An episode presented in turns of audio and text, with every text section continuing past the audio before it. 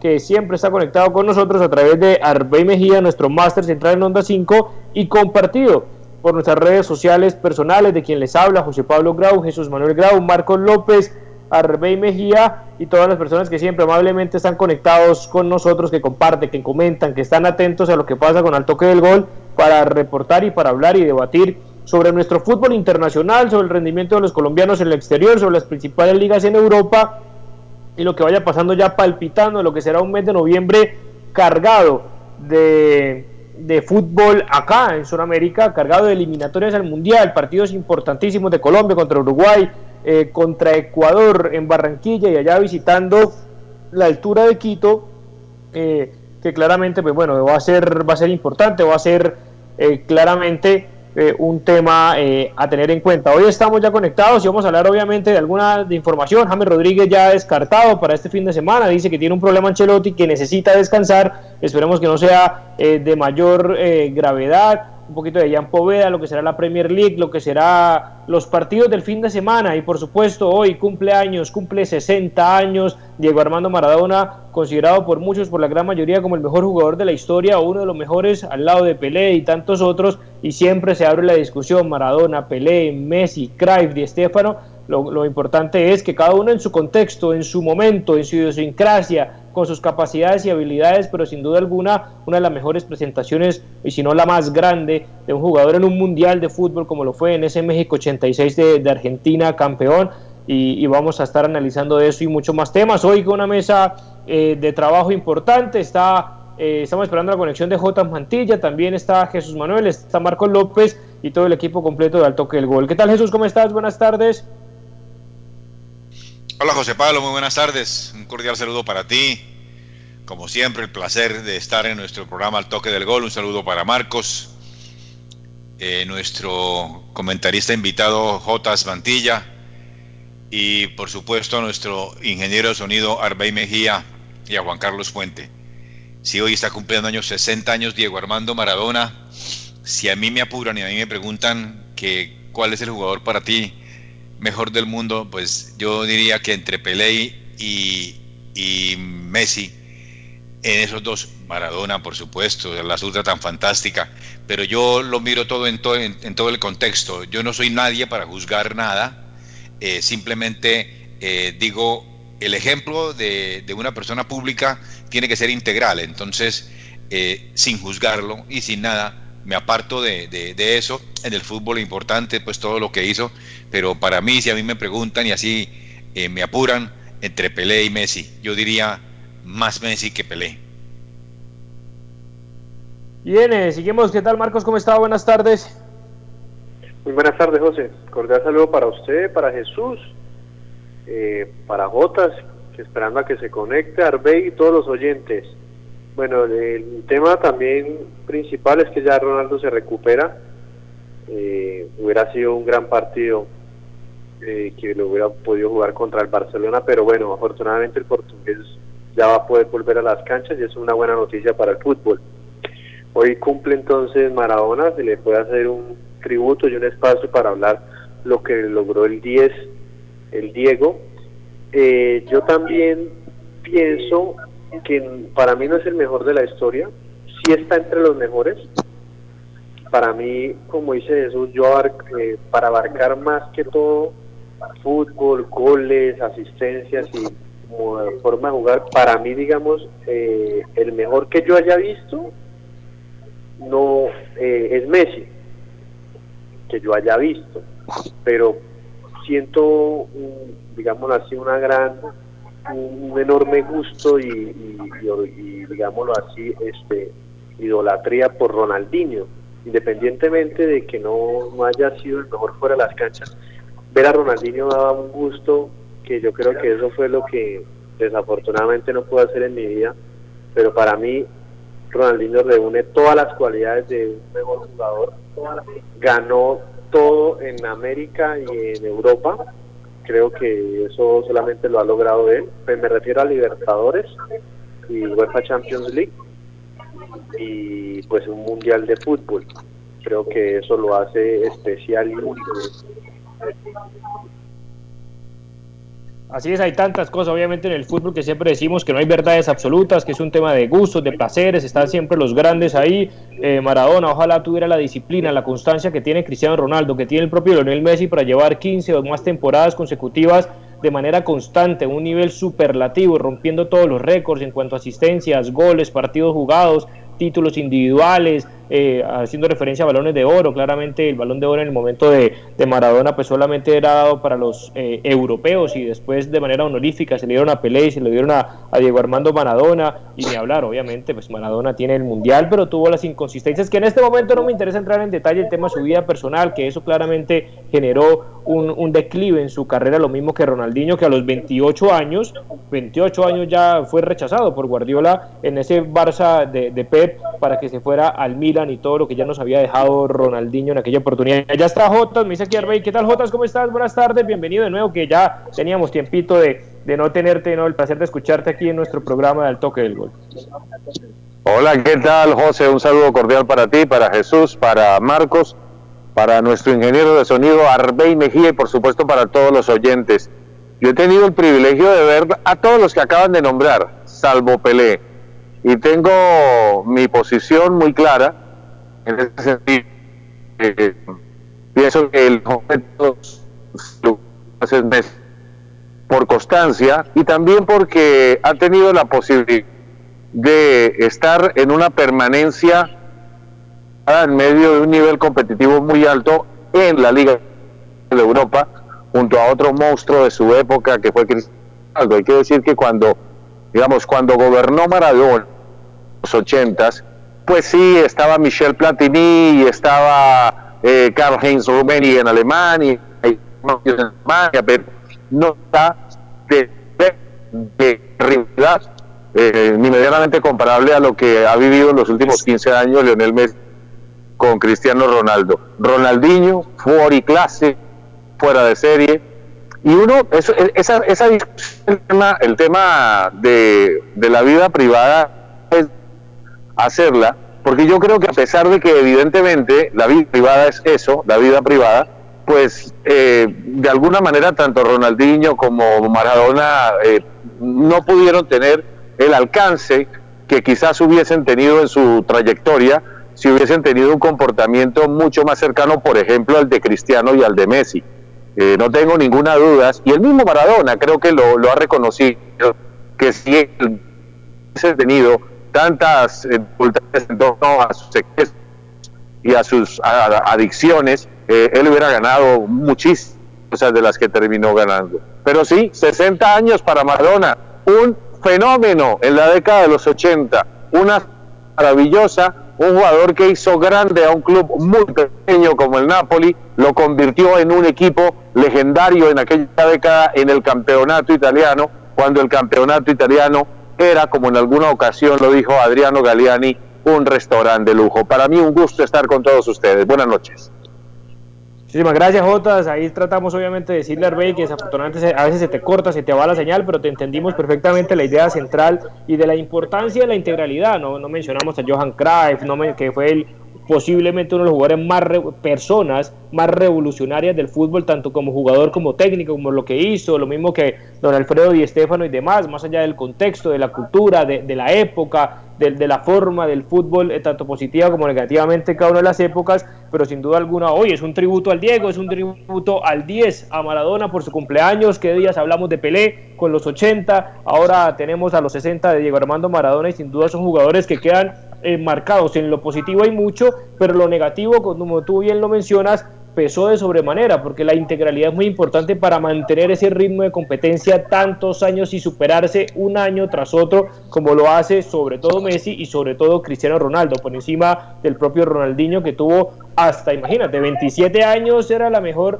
hasta ahora estaba, mejor dicho, la época de Messi Cristiano en furor, ese fue el declive de Ronaldinho por su tema eh, extrafutbolístico y claramente es un tema a anotar. Quería arrancar también contigo, Jotas, y devolviéndome ya después a, tus compañeros que no alcanzamos a, escucharte y debatimos bastante el tema de Champions League y sobre todo el partido Barcelona-Juventus, que yo dije o dijimos acá que era el mejor partido de la era de Cuba, claro, hay muy pocos partidos, pero volví a tener buenas sensaciones de un Barcelona que tocaba la pelota, que tenía intensidad, que tenía profundidad, que tuvo llegadas, generó muchas ocasiones de gol, incluso tantas que no fueron capaces de concretarla porque parecía jugando eh, al baby fútbol, como se dice en Argentina, casi que llegando debajo del arco pero fue una buena presentación a pesar de que la Juventus eh, con cuadrado de titular pues viene también como en ese proceso de adaptación a lo que quiere Andrea Pirlo. ¿Cómo lo viste y cómo viste en términos generales eh, ese partido?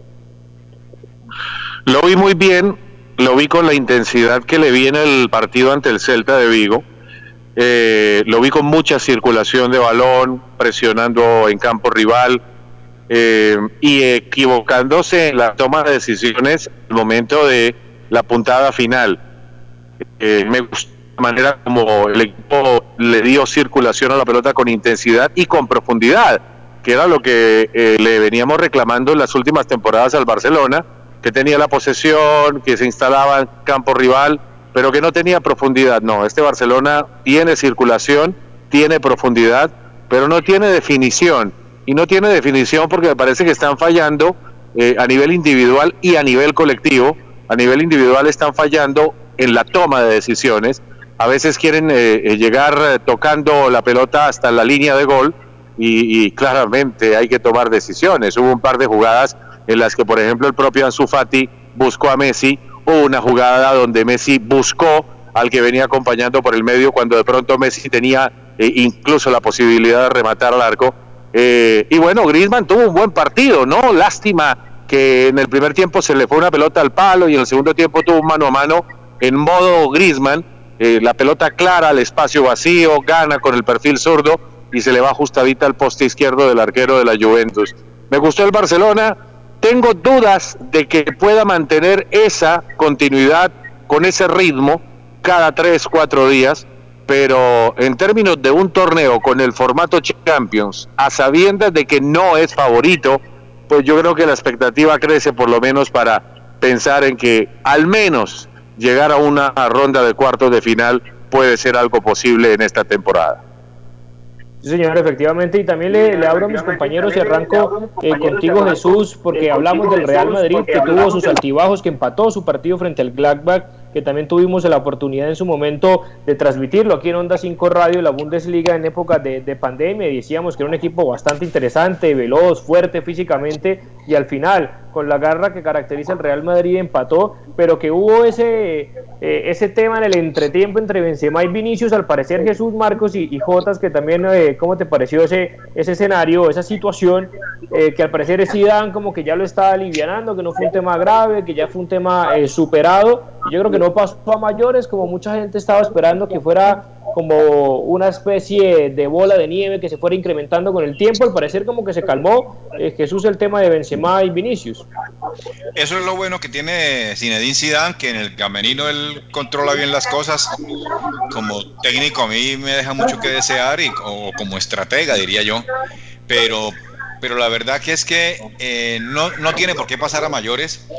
Mm, algo que se filtró y, que eso y que eso pasa eh, entre los jugadores se, se, hablan eh, eh, y dicen cosas de, otro y del, y del, uno y del otro, pero que, que, no trasciende, porque, porque si esto pues no lo hubiera sacado la prensa, pues eso, eso es una cuestión que, que, es así. Hay peleas de jugadores, hay, hay, hay momentos en que hasta en la práctica se, se, han, se han chocado, se han, se han ido las manos. yo me acuerdo una vez en, el América, por ejemplo, gente que era, era de la época del doctor Ochoa, que en un momento dado se, daban porque era porque era porque eran líderes. Y Benzema pues es un líder en el equipo eh, más no así Vinicius por supuesto. Pero él es un líder y, y como tal eh, eh, responde a eso. Pero pero para mí no debe pasar a, a, trascendencia mayores porque eso es una cuestión de del día a día no y eso lo va a motivar Marcos el tema Vinicius que Karim Benzema siendo jugador referente al lado de Sergio Ramos le haya dicho a su compañero que no le tocaran la pelota porque jugaba para los rivales y no para ellos, etcétera, lo que ya vimos por las diferentes cámaras, o un jugador tan joven como Vinicius pues eso me eh, va a ser capaz rápido de superar.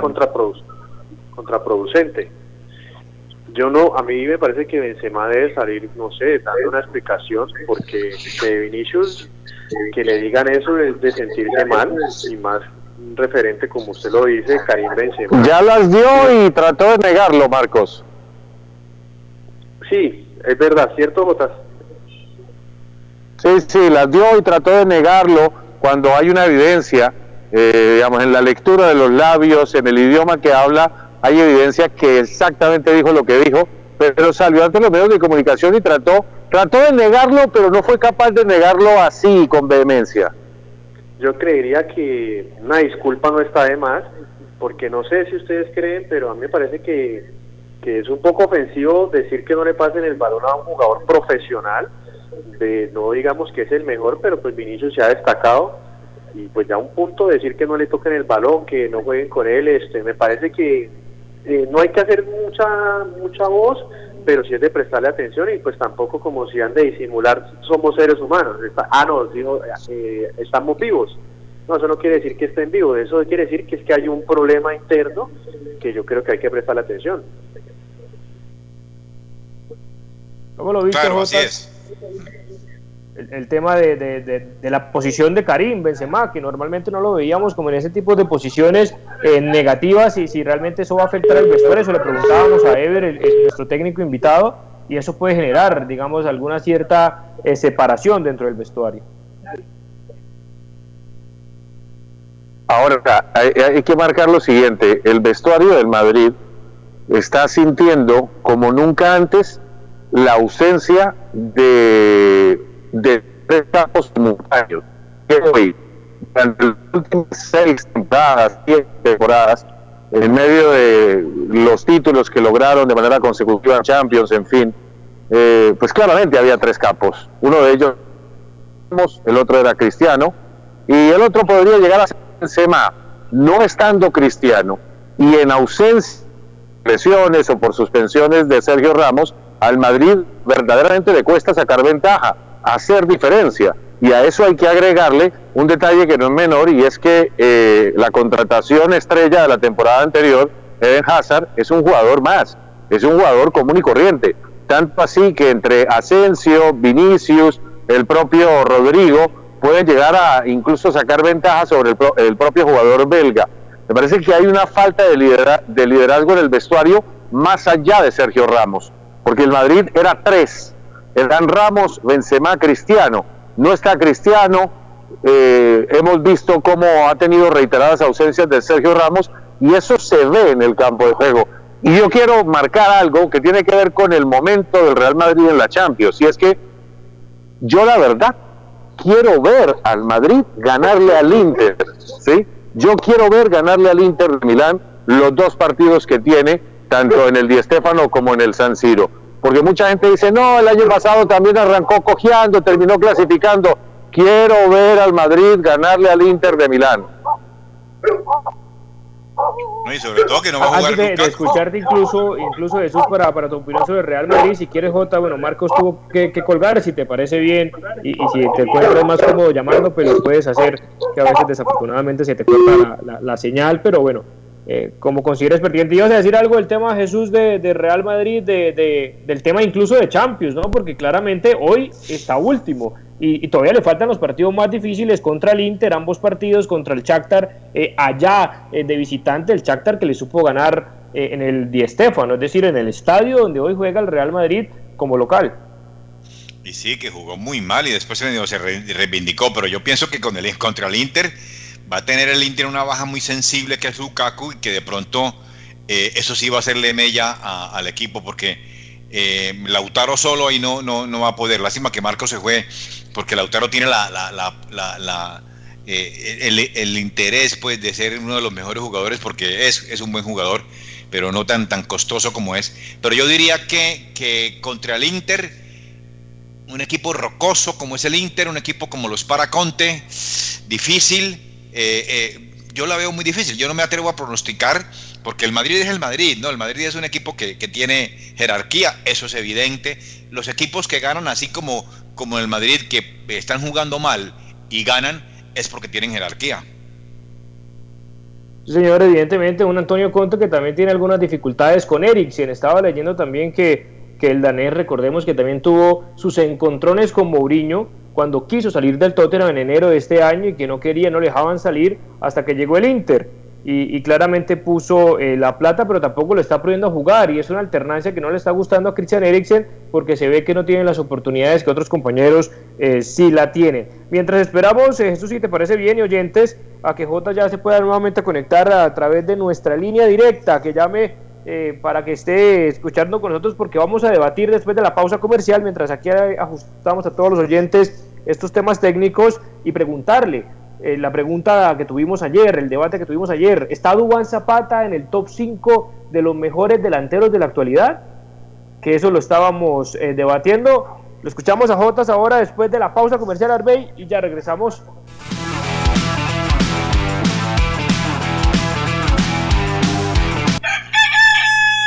que madruga le rinde el tiempo. ¿Tiene varias vueltas por hacer? Tranquilo. Ahorre tiempo y esfuerzo con la app de Fundación de la Mujer. Realice sus pagos en línea de forma segura, sin filas y sin costo adicional. Usarla es muy fácil. Descárguenla en la tienda de Play Store. Fundación de la Mujer. Posters Digital. Hacemos realidad tus proyectos de imagen gráfica, diseño y fabricación de toda clase de avisos y elementos publicitarios. Contamos con personal certificado en alturas y en todo el sistema de seguridad en el trabajo. Póster Digital, tus ideas e impresiones sin límite. Punto ASP Soluciones Aseo, Cafetería y Papelería te invita a quedarte en casa. Cuida tu salud y la de tu familia. Evita salir de casa. Te llevamos a domicilio gratis en Bucaramanga y área metropolitana productos de necesidad, papel higiénico, toallas, dietas, a límpido, gel antibacterial, alcohol, jabones, servilletas, aromáticas, azúcar, café, vinagre, tapabocas y bolsas de aseo. Realiza tus pedidos desde la comodidad de tu casa. Puedes realizar tus pagos por medio de transferencia bancaria, datáfono o QR. Teléfono 6 680 3044 680 3178 Punto ACP, calle 34 2414. Productos y asesorías en productos de SEO, cafetería y papelería para oficina y hogar. Lo más destacado del fútbol internacional en Al Toque del Gol. Al Toque del Gol.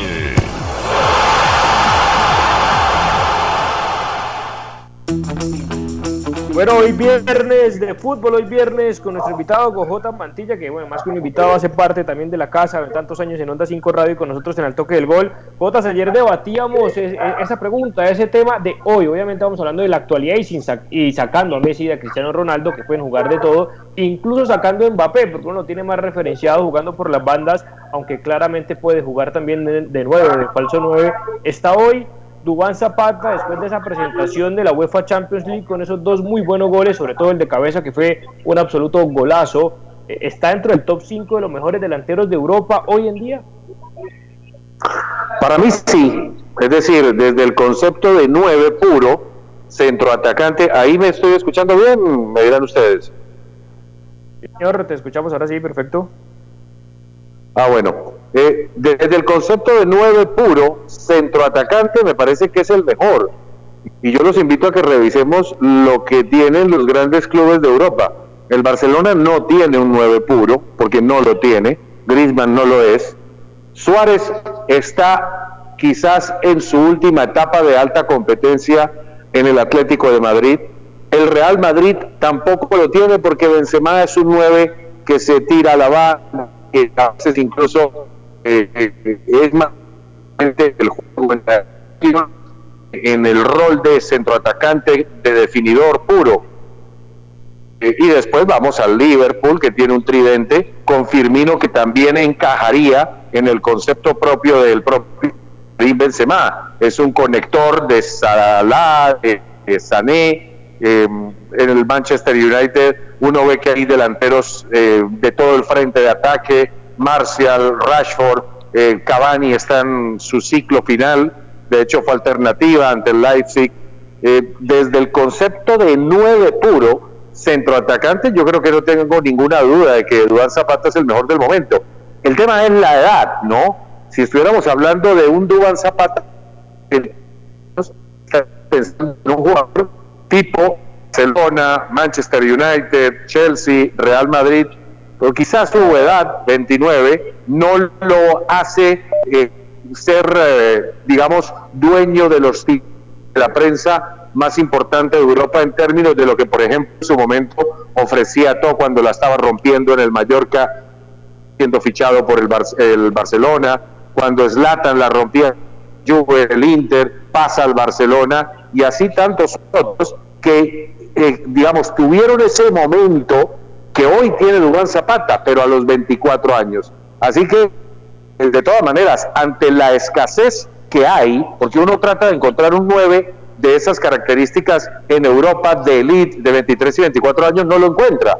Eh, digamos, ante esa escasez, yo creo que podemos estar hablando de que Dubán Zapata eh, puede estar siendo tentado en la próxima temporada por un grande, no sé si de Inglaterra, no sé si de España, pero de, Italia no tengo ninguna duda. Yo creo que es un jugador hecho para la Juventus, un jugador hecho para el Inter, no para el Milan, porque digamos en el Milan ya llegó eh, Zlatan y el Zlatan parece que es interminable y parece que va a jugar hasta los 45, pero yo sí lo veo como el mejor del momento desde el concepto propio de un 9 puro. Porque uno hablaba, Jesús, también del tema de nueve puro, claro, el tema de la edad, uno diría en Alemania, solamente estará Erlich Haaland, el jugador del Dortmund, que tiene, digamos, características, aunque es mucho más rápido, puede salir, puede asociarse, pero también, bueno, siempre Robert Lewandowski, más allá de que también tiene la edad, o es mayor que Duván Zapata, 32 años, si mal no estoy, ya tiene el polaco, eh, y, Lukaku, porque Harry Kane eh, viene, digamos, de, de, sus lesiones, que juega, que no juega, y, por ahí pasa, pero sí cabe, ¿no? Dentro de ese top 5 que debatíamos ayer, también con los argumentos que, nos dice Jotas.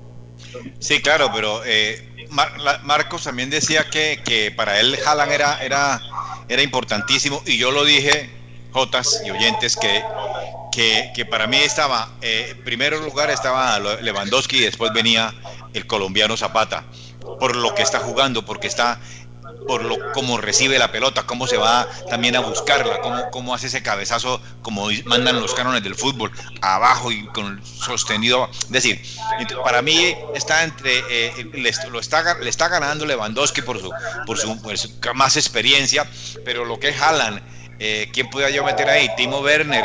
Eh, eh, ¿Quién pudiera yo meter más ahí? Centro de la Lewin, ¿no? No sé. No cuesta, cuesta hacerlo. O sea, claro, lo, que, lo que dice es encuesta, digamos. a ver, Lewandowski, coincido con Jesús. Digamos, Lewandowski está por encima de todos. Además de que es un jugador completo. Elabora, define, asiste. el otro día, por ejemplo, le ganaron 5 a 0. no recuerdo aquí quién fue que le ganaron 5 a 0 al Frankfurt. hizo tres de los cinco goles y, convirtió en el, auténtico hat-trick. El primero lo hizo con la zurda, el segundo lo hizo de cabeza a la salida de un córner y el tercero lo hizo con el pie derecho. Pero, a ver, Haaland está muy jovencito todavía. Yo lo quiero, a ver, yo, yo no tengo duda de su condición, de su capacidad, pero yo lo quiero ver progresar en la elite, en un equipo que de pronto le, ponga un poquitico más de exigencia, ¿no? Digamos, tiene todo para llegar a ser ese 9 puro de elite por juventud, por condición, por características, pero también lo quiero ver crecer un poquitico, ¿no?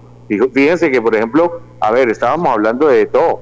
Esto llegó al Barcelona después de descoserla, de romperla varias temporadas en el Mallorca, muy a pesar de que llegó en una muy buena edad pero también yo creo que ese es un recorrido que todavía tiene que hacer el, noruego Haaland eh, y lo tendrá que hacer en el Bayern Múnich o dando el salto a un equipo de Inglaterra o a uno de los dos grandes de España, ¿no?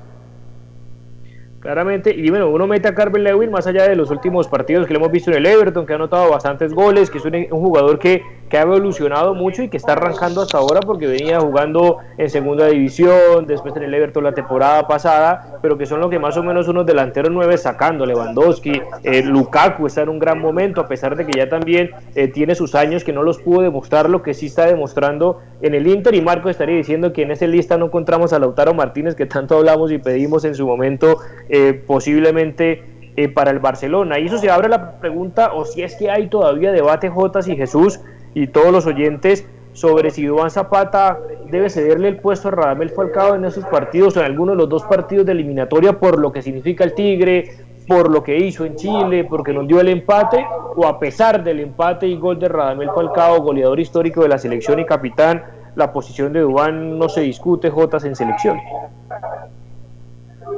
Yo creo que en este momento eh, el técnico Queiroz tiene una eh, ventaja evidente y es que su centroatacante titular la está rompiendo en la elite de Europa, que es Dubán Zapata con el Atalanta eh, en alta competencia, jugando Liga de Campeones. y el histórico, el referente, está vigente también en una liga menor, porque lo es, la Liga de Turquía, pero en el más grande de esa liga menor también está sacando distancia y está mostrando que en la propia selección eh, mantiene su vigencia con los pocos minutos que puede llegar a tener. Yo creo que eh, es el tiempo de Dubán Zapata, pero la tranquilidad parte por entender que aún siendo el momento de Dubán Zapata en la selección, pues Falcao es un suplente de lujo. Y además hay que decir lo siguiente, hay suplentes de suplentes y, hemos eh, marcado eh, a través de los tiempos que tener un mal eh, suplente rompe cualquier, vestuario, rompe la armonía del vestuario y no es el caso de Falcao. Falcao es contento con los 20, 25 minutos que le pueda llegar a dar el técnico Queiroz. Falcao sabe que está en su último tramo de su carrera profesional de alta competencia, antes de irse a jubilar a los Estados Unidos o antes de irse a jubilar a la China, donde decida jugar, o en, eh, los Emiratos, o en Qatar, qué sé yo. Pero él entiende que en la medida en que sea ese buen suplente, que no ponga mala cara, que entienda que el momento es de Dubán Zapata, pues Colombia va a ser el primer beneficiado, porque va a tener a Zapata 70 minutos, y si me apuran a Muriel y a Falcao para el remate. Claro, y, yo creo que Jesús, no, no hay dudas al respecto, el tema de, digamos, de lo que significa Falcao como un líder positivo desde la banca incluso, que, que incluso emociona ver a Falcao, eh, verlo calentar así sean por 10 minutos como si fuera un jugador que apenas vaya a debutar en selección, porque le pone la misma, el mismo empeño, las mismas ganas que como si fuera el capitán y el titular recontra indiscutible. Sí, claro, uno lo ve parar ahí en, la banda y en la pista atlética, diríamos, de mi época, y claro, eh, indudablemente que le siente a uno de una vez eh, el corazón se le sale a uno porque Falcao definitivamente es un ícono y no solamente como jugador, como persona, indudablemente. Pero Jotas, yo, yo traía, el, eh, ayer que estuvimos discutiendo y analizando que di la noticia de que Esteban Medina, ya el Monterrey parece ser que va a jugar y que entonces eh, ha hecho mucha falta. Eh, mm, Marcos y José Pablo me decían que sí, que ese era un jugador importantísimo en la selección.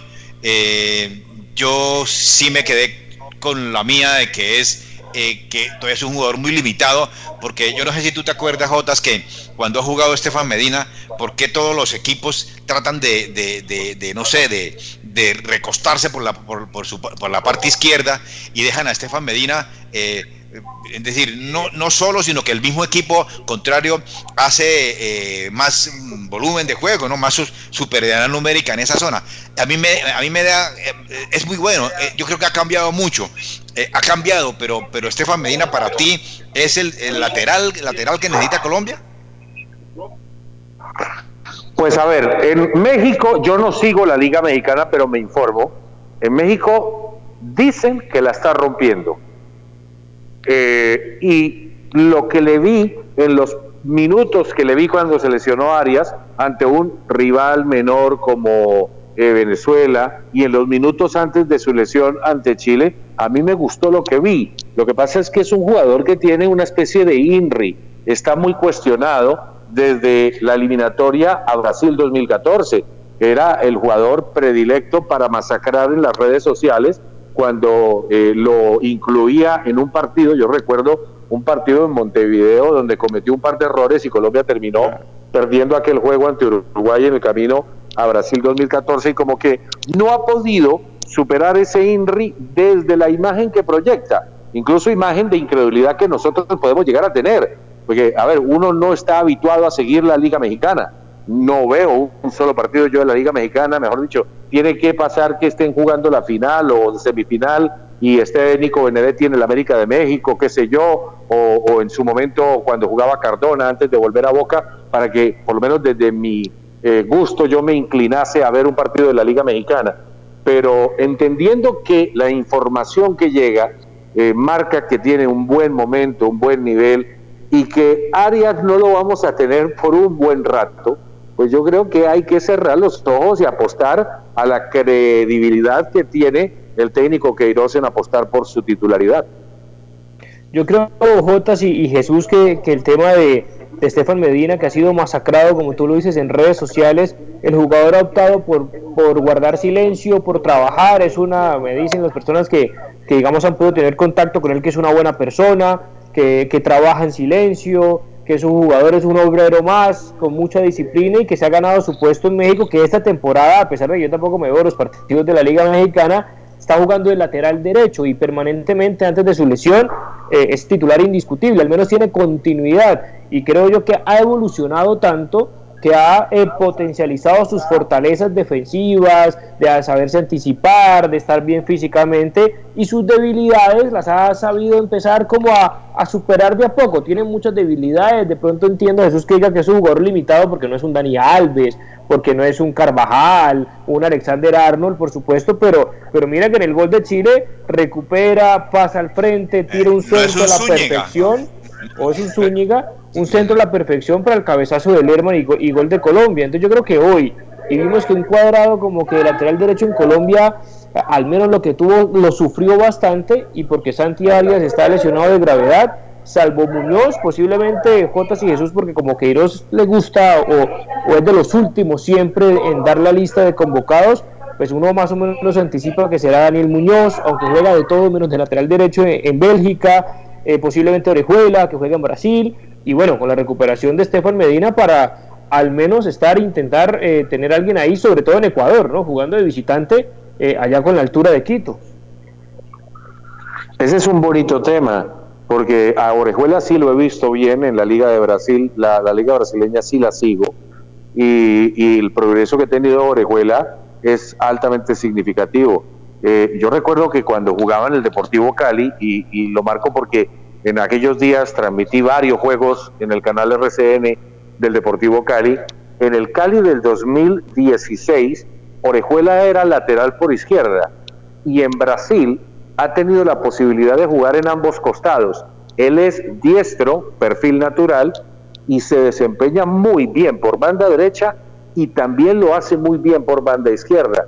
Eh, y yo no sé, me parece que ante una eventualidad de, de, lesión o de, ausencia de, Medina, yo creo que el que puede llegar a sacar un poquito de ventaja es Orejuela, porque me parece que tiene más continuidad en el último tiempo en Brasil que el propio Muñoz. Muñoz, a ver, Muñoz es un producto Made Juan Carlos Osorio, ¿sí? Eh, es decir, que puede jugar de lateral, volante, de eh, marcador de punta derecho, incluso hasta eh, jugador eh, interior por banda derecha, con mucha llegada a posición de gol, pero como que en Bélgica yo no sé si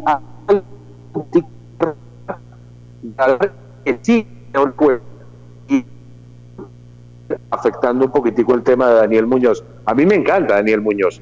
Es un jugador muy completo. Y en esa versión que le alcanzamos a ver antes del parón por la pandemia en Colombia, y antes de ser transferido al fútbol de Bélgica, es un jugador con un techo maravilloso, eh, y con, una eh, potencialidad de eh, evidente. Pero yo creo que en ese momento Orejuela saca un poquitico de ventaja. Ahora, ese es el jugador box to box, ¿no? Este Daniel Muñoz que puede jugar hasta hasta adelante, ¿no, Jota? Alguien me decía en Medellín que hasta de, interior derecho, pues casi que en la raya, también podía jugar, ¿no? Extremo incluso por claro, pero hay que marcar que el técnico Queiroz... Sí. sí, sí, José. No, que, que, iba a decir que precisamente el último partido que jugó en la Liga de Bélgica, que gana el Gen 4-0, juega normalmente con línea de tres, y son tres colombianos, Muñoz, Cuesta y Lucumí. Y, y también he visto cuando ha estado lesionado lo puso de central. Es decir, tiene una variedad, una variabilidad táctica y la posibilidad de jugar y ocupar varias posiciones que lo hace correcto. Bueno, claro, él, salió como lateral derecho, pero, pero tiene esa capacidad de ser jugador utilitario, guardando las proporciones a un estilo eh, Sergi Roberto, que puede jugar en cualquier posición casi, bueno, salvo central, eh, de defensa, por izquierda, por derecha, de volante e incluso de extremo también, eh, dada la coyuntura del partido. Con la diferencia de que Daniel Muñoz, claro, tiene que refrendar eso que, marcó en el fútbol colombiano, lo tiene que refrendar en Europa. Eh, a diferencia de Sergi Roberto, Sergi Roberto no tiene eh, gol, Daniel Muñoz tiene gol, por lo menos lo mostró en su ciclo por Atlético Nacional. Eh, ahora, tenía gol en Nacional en el Campeonato Colombiano. Hay que verlo en esa faceta con presencia en la red Región Natural de Europa. A mí me parece que su posición natural, donde más jugo se le puede sacar, es como interior derecho, en la mitad de la cancha, con la posibilidad, a ver, tiene una exuberancia física notable, generosa, para hacer los recorridos de bandera a bandera, pero hay que tenerlo cerca de la portería rival. Me parece que tenerlo tan, tan en posición de defensa es desperdiciar un jugador que siente el arco rival, que siente la red contraria y que lo hemos visto maneja muy bien eh, ese concepto de es mejor llegar que estar. Llega por sorpresa a posición de gol y tiene una facilidad para definición eh, notable. Sí, señor, efectivamente, incluso puede me parece, perdona José que te diga, a mí me parece que es como el jugador ese Corona que juega en el, en el, en el, en el Porto del colombiano, de los colombianos, que está muy mal utilizado y yo diría que un técnico eh, debe saber a dónde el jugador rinde más. Ese Tacatico Corona, creo que es que, le dicen que es un jugador que está jugando allá en la defensa cuando es un jugador que tiene que jugar por lo menos mínimo de interior derecho. Así debe ser Muñoz. Yo Muñoz sí no lo he visto mucho, pues y puede ser un jugador interesante que haga un tándem eh, bueno junto con Juan Guillermo Cuadrado, ya sea Cuadrado jugando, me imagino yo, en Uruguay a las tres y media de la tarde, donde siempre o históricamente le ha costado mucho por el calor y lo que significa al equipo Charro y más adelante Muñoz, o Muñoz iniciando como lateral derecho con Cuadrado ahí alternando y cuidándose la posición entre los dos, puede ser un tema interesante. Y hablando también Jotas y Jesús, y todos los oyentes eh, de las posibilidades de la selección Colombia, porque ya nos vamos a poner en modo selección Colombia en menos de nada. En los primeros días de, noviembre tendremos ya la doble jornada también eh, de eliminatorias. Colombia recibe Uruguay tres y media de la tarde en el Metropolitano y después visita a Ecuador, eh, que tuvo una muy buena victoria frente a Uruguay allá jugando de local y jugadores que todavía no está sobre la mesa, que no fueron convocados al principio, debatíamos también que días que para mí merecidísimamente debería estar un Santos Borré, que es el goleador histórico en la época de Gallardo. El fútbol y el fútbol incluso mundial siempre va a recordar la era de Gallardo similar, guardando proporciones a la era de Bianchi en Boca, y decir que el goleador histórico de la era de Gallardo es un colombiano llamado Santos Borré, es ahí a, a tenerlo en cuenta. Y el otro es Cardona, ¿no? que ha tenido Jotas una eh, oportunidad con Russo, que incluso lo ha elogiado, dice que ha trabajado bien, que trabaja mucho, que lo ve bien físicamente, pensando posiblemente en la posibilidad de ser convocados ambos jugadores jugando en Argentina, River y Boca respectivamente, para los próximos partidos de eliminatoria. Eh, la información que, que surgió en las últimas 24 horas es que River ya le comunicó a Santos Borré que, eh, es decir, está en la lista de bloqueados internacionalmente, eh, muy seguramente va a estar en el listado de 23. Eh, ese es un jugador muy interesante porque, a ver, ayer tuve la posibilidad de escuchar una entrevista que le hizo el Bar Caracol a Santos Borré y le preguntaron por eh, el tema de cómo está jugando en River. Claro, a River uno sí lo ve. Él juega tridente, River, con Julián Álvarez y con Matías Suárez, y Santos Borré está permanentemente rotando por todo el frente del, ataque, tanto con Matías Suárez como con el propio jugador Julián Álvarez. Y él es un jugador que se adapta a lo que haya. Es decir, él se puede adaptar a jugar con dos nueves, si es el deseo del técnico Queiroz, o como una segunda punta por el sector izquierdo al lado de Dubán Zapata. Yo creo que es un jugador absolutamente interesante porque a diferencia del propio Muriel, del propio Falcao, a ver, uno encuentra con que Dubán y Falcao son centroatacantes puros. Muriel es un extremo con alma de nueve. Santos Borré es de todo el frente de ataque. Puede jugarte por la derecha, puede jugarte por izquierda. De centroatacante es el primero en ir a, presionar la salida eh, de los eh, defensores adversarios. Y creo que es algo que no tenía el técnico y la verdad le extrañaba a uno cómo lo venía ninguneando en las convocatorias, porque lo de Santos Borré no es de ahora. Estamos hablando de que Santos Borré es el goleador de la era Gallardo, el mejor equipo del continente americano junto con Flamengo en las últimas cuatro o cinco temporadas. Así que, eh, digamos, es una gran tranquilidad porque le ofrece cosas que los otros claramente no le pueden ofrecer, ¿no? Y, el tema y el tema también es Jesús de, de, Cardona más allá de Santos Borré que me parece que tiene unas características muy interesantes que al menos esa cantidad de nueve que, que, que llevó eh, Carlos Quiroz en la última convocatoria, más allá de Juan Zapata, Falcao, en Morelos, de similares características, John Córdoba, por que tenga buenas presentaciones en Alemania, pues no dan esa diferenciación que sí te puede dar un Santo Borré. Claro, por supuesto. Claro, a mí siempre me ha gustado este jugador. Es un jugador que, perdóneme que salga un poquitico del tema, es un jugador que puede compararlo yo con Teo. Ayer es que el Junior eh, eh, el equipo, el único equipo colombiano que, que, medio ganó ayer, claro que le tocó jugar contra un equipito pues que no tiene, que no tiene mucho, pero en su momento, en su mejor teo, a mí me parece que, que, Borré puede hacer esa función y, muy buena además que la hace. A mí me encanta, me encanta ese jugador y, y, yo espero que sí, verdad, se ha llamado. Bueno, al menos ya Jota eh, ya, ya nos informó que, que, por lo menos fue bloqueado. Entonces yo creo que sí ya debe estar en Colombia porque necesitamos a mucha gente. Necesitamos también a un Cardona, porque de pronto eh, eh, la adaptación que se está sufriendo James en, Inglaterra, pues eh, fíjate que ya el técnico le dijo, no, tiene que descansar, Carlito ya dijo, no, tiene que descansar, entonces tenemos que tener jugadores verdad que nos puedan sacar de estos dos partidos que son importantísimos. Y hablando de James Rodríguez y de Carleto Ancelotti en esta Premier Jotas, que hemos visto claramente las buenas presentaciones del Everton y no tanto la última con la derrota frente al Soton, y con esa molestia que tenía James Rodríguez, dicen que también es un golpe testicular, posiblemente ese encontronazo, porque es que chocar contra el tren que significa Van Dyke antes de que saliera gravemente lesionado por Pickford, que ya incluso hoy eh, fue operado con éxito de la rodilla, pero se habla de una recuperación larga de casi 8 o 9 meses de volver a ver al que era el mejor defensa central de la actualidad, bueno, peleando con Sergio Ramos. Eh, ¿Cómo ves a este Everton? ¿Para qué está este Everton? ¿Para, para pelear realmente y soñar como un Leicester? Eh, le alcanza la nómina, ahora sin James Rodríguez, la vez pasada sin el capitán, sin el lateral derecho. ¿Cómo lo ves este presente y, casi que futuro inmediato del Everton de Carleto Ancelotti? No, yo creo que el Everton, eh, a ver, se encontró con unas buenas presentaciones de entrada, pero el Everton está para pelear el sexto lugar, es decir, una posición europea en Europa League. Eh, de ninguna manera lo veo para pelear ni siquiera al cuarto lugar de Champions eh, es un equipo que no tiene un plantel muy amplio y muy seguramente conforme avance la temporada, que es bastante exigente, vamos a ver un detrimento en su rendimiento y al final vamos a ver al City, al United, al Liverpool, al Chelsea y a los Spurs y al Arsenal en esas primeras seis casillas del fútbol de Inglaterra.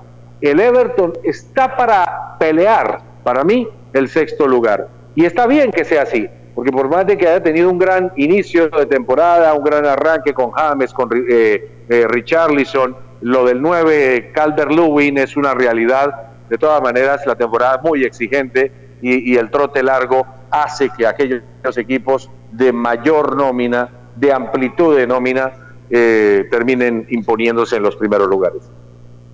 Antes de darte la palabra, Jesús, eh, un paréntesis ahí que hago de redes sociales porque Rey Pelé felicitando a Maradona, mi gran amigo Maradona, siempre te aplaudiré, siempre te apoyaré, que tu viaje sea largo, que siempre sonríes y me hagas sonreír a mí también, feliz cumpleaños, crack, le dice nada más y nada menos que Pelé a Diego Armando Maradona por sus 60 años. ¿Qué decías? El domingo juega el Everton. Ah, ah ese, ese, es un, ese es un caballero. Yo que tuve la oportunidad de verlo y de llorar cuando se despidió, porque sí que lloré cuando Pelé se despidió. No, definitivamente. Sí, el, el, el, Everton tiene un problema grave que es que no va a jugar ni Richarlison, ni Diñé, ni Coleman, ni James en el próximo partido y ahí ahí vamos a ver qué pasa, vamos a ver qué, qué, qué, qué, le saca contra el Newcastle, que es un equipo eh, todos los equipos de la, de, la Premier son, son, importantes. Ese es un dato para tener en cuenta, ¿no? Ahora me llama la atención, Jotas, el, tema del Everton. Ahora no, hemos hablado. no, es el, no es el nuevo rico, como todos esperábamos, pensando si lo iban a comprar eh, también los petrodólares y los árabes. Pero el tema del Everton me llama la atención, no creo que sea por presupuesto, sino decisión de Carleto Ancelotti que haya dejado ir a Moise King que lo estamos viendo ahora, mete goles permanentemente con el Paris Saint Germain, llegó absolutamente gratis y haya desechado a ese jugador. E incluso yo defendí aquí, y Marcos y mis compañeros decían que, que Tío Walcott no era el mismo del Arsenal, eh, ese joven que llegó al Mundial eh, siendo uno de los más jóvenes de la historia, etcétera pero sigue siendo jugador veloz, interesante y alternativa a un Everton que tú lo decías, una temporada tan desgastante como es en Inglaterra. Así no participa en Europa, ni en Champions ni en Europa League, juega Carling Cup, la FA Cup y nada más y nada menos que la Premier. Y dejar ir a dos de estos jugadores, yo la verdad que eso sí no se lo entiendo a Carleto Ancelotti. Sí, sí, evidentemente. Y con, con, lo desgastante que es la Premier, con la calidad de las nóminas de los seis grandes que acabamos de marcar, eh, pues lo que más necesita es tener recambio aunado a la cantidad de competiciones. Bueno, pero a ver, yo quiero que hablemos un poquitico del partido con el Alavés mañana, ¿o no? Sí, 3 de la tarde, mañana sábado, Barcelona. Y, lo iba a dejar para al final los últimos minuticos rápido Jesús y, y bueno, rápido Jotas y Jesús. Eh, se puede mantener, sostener esa capacidad que tuvo el Barcelona en Champions y me llama la atención, hay muchos alabando a Pedri y, a mí que me gusta el fútbol ofensivo no sé si lo veo tanto eh, como todo el mundo lo está alabando, incluso a mí me gusta más Ricky Puig tengo que aceptarlo, pero igual es un jugador joven interesante que se ha ganado su puesto y por algo está peleándole a Kuman. Es un jugador muy interesante, pero de futuro. Es decir, no es para tirarle en este momento la responsabilidad de una reiterada titularidad. Eh, yo lo que espero es que Griezmann encuentre su lugar. En el momento en que Griezmann recupere la memoria y sea el Griezmann de la selección francesa, sea el Griezmann del Atlético de Madrid, el Barcelona va a ponerse quizás en una estatura diferente al tenor europeo y al tenor incluso de la Liga de España, por más de que venga de perder el clásico ante el Real Madrid, por más de que lleve dos derrotas consecutivas con eh, aquella caída en el campo del Getafe. Eh, yo creo que, digamos, lo que ocurrió a mitad de semana en, esa gran presentación ante la Juve eh, es un revulsivo y una inyección anímica aire en la camiseta para el Barcelona para entender que debe ser más continuo de cada versión que mostró ante la Juve en Liga de Campeones. Eh, y yo creo que Griezmann va por ese nivel y ese camino. Eh, digamos, lo que mostró ante la Juve, más allá de que no anotó, digamos, es el Griezmann más cercano posible al que el Barcelona fue a buscar. Lo propio podríamos decir de Dembélé. El Dembélé de Turín es el Dembélé que fueron a buscar hace tres temporadas. Habrá que ver su continuidad. Y lo otro es Ansu Fati, que de los dos que les acabo de mencionar, Griezmann y Dembélé, pues es el de mejor momento y el de mayor futuro. Yo quiero ver en unos dos o tres años a, Ansu Fati más armado físicamente, más hecho, más robusto. Es un jugador que estará, me parece, al nivel del propio, del propio Mbappé. Eh, hace un mes y medio, creo, en una gran presentación de Ansu Fati con la selección española, eh, Alex en Fútbol Total dijo eh, es más Ansu Fati que, que, Mbappé. Claro, digamos, eso habrá que verlo porque eh, Mbappé ya es campeón del mundo y ya fue figura en la Copa del Mundo con su equipo que fue campeón del mundo. Pero, pero digamos, Ansu Fati, Dembélé, eh, Griezmann, Messi en el actual nivel, yo creo que el Barcelona tiene como ilusionarnos a, nosotros los culés. Eso, eso te iba a decir lo de Candral. Pero, es que Messi, sí, pero, pero, pero, pero Griezmann yo no sé, yo tengo mis, dudas con Griezmann. Eh, ningún técnico le ha encontrado a Griezmann, eh, ningún técnico que ha tenido en el Barça lo ha encontrado el puesto que debe hacer. Para mí debe aprovechar la oportunidad que no está Coutinho. Entonces, yo no sé, a mí me parece que ahí es donde no, pero, pero él, me parece, Jesús, me parece que es el jugador el que debe encontrar su lugar. Digamos, porque a veces nosotros nos recostamos y ese es un vicio que tenemos nosotros desde, desde la óptica del análisis eh, de que es el técnico el que tiene que sacarle el máximo provecho. Eso es cierto y ha ocurrido y los ejemplos están a la vista. Eh, el mejor Messi fue el Messi de Guardiola, a pesar de que post Guardiola Messi ha seguido siendo el mejor del mundo, pero el mejor Messi fue de Guardiola. Pero de todas maneras yo creo que más allá de Valverde, Setien y ahora Kuman, es el propio jugador el que debe tratar de entender que desde su actitud hacia encontrar el mejor de su rendimiento individual en beneficio del Barcelona, eh, eh, la responsabilidad pasa por él. Y yo quiero poner el ejemplo de Suárez. Cuando Suárez llegó del, Liverpool, que era figurón en el Liverpool, lo que pasa es que eran tiempos en que el Liverpool se le escapaba la liga Premier eh, ante el Chelsea, ante el City, ante el United, pero llegó y confesó que él sentía que él no tenía capacidad y nivel para jugar en un equipo como el Barcelona, pero que entendió que tenía que hacer todo lo posible él para entrar en el circuito. ¿En el circuito de quién? De Messi y de Neymar. Y todos sabemos que fue una época maravillosa, con campeón, con título de Liga de Campeones en el 2015, en aquella final ante la Juve en Berlín, eh, y esa época dorada de la MSN, eh, pero fue el propio jugador el que entendió que era a partir de su deseo de rebelarse ante la adversidad y demostrar, venga, yo tengo nivel, yo tengo cómo estar a la altura del Fútbol Club Barcelona y lo logró. Es el tercer goleador en la historia del Barcelona. Bueno, Griezmann tiene esa responsabilidad porque es campeón del mundo, porque no tiene por qué eh, incomodarle de ninguna manera el rol protagónico de ser figurón del Barcelona. Yo creo que y edad tiene también. Así que yo no sé, yo, yo estoy ilusionado con lo que pueda dar Griezmann. Y, un Grisman claramente que supo encontrar su posición, al menos que tiene buena actitud, disposición de tocar, de no complicarse la vida, porque Grisman no, no sirve para tener mucho tiempo la pelota y empezar a gambetear a rivales. Ese no es el Grisman, es tocarla, buscar el espacio, definir. Le falta la definición, que yo creo que ya, ya pasa por un tema eh, casi que de suerte, pero lo vi metido, lo vi con ganas, lo vi con actitud, que antes no se le unían todos esos componentes del fútbol, de las ganas, de la actitud, jugaba con con temor, ¿no? Y al menos está eso, ese corazón se le notó en ese partido de Turín.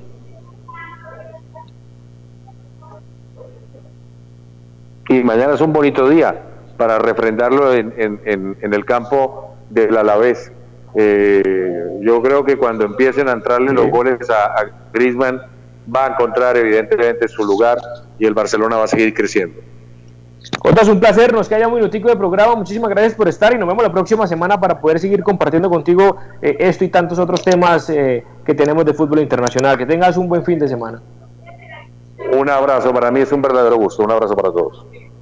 Muchísimas gracias, Jota Mantella, nuestro invitado de hoy, viernes, viernes 30 de octubre. Agradecemos a todas las personas que estuvieron amablemente conectados a través de la radio, redes sociales, nuestra página web y nuestro podcast de Al Toque del Gol, viernes de fin de semana de fútbol. Nos vemos la próxima semana, el martes, el lunes festivo, para seguir hablando de fútbol internacional y el rendimiento de los colombianos en el exterior. Que tengan un buen fin de semana a todos ustedes, que tengan una feliz noche. Una feliz noche para todos y el martes estaremos analizando y comentando los partidos del fin de semana de todas las ligas de las y principales ligas de Europa. Muchísimas gracias y nos encontramos el martes. Hasta aquí, al toque del gol, presentó José Pablo Grau. Al toque del gol.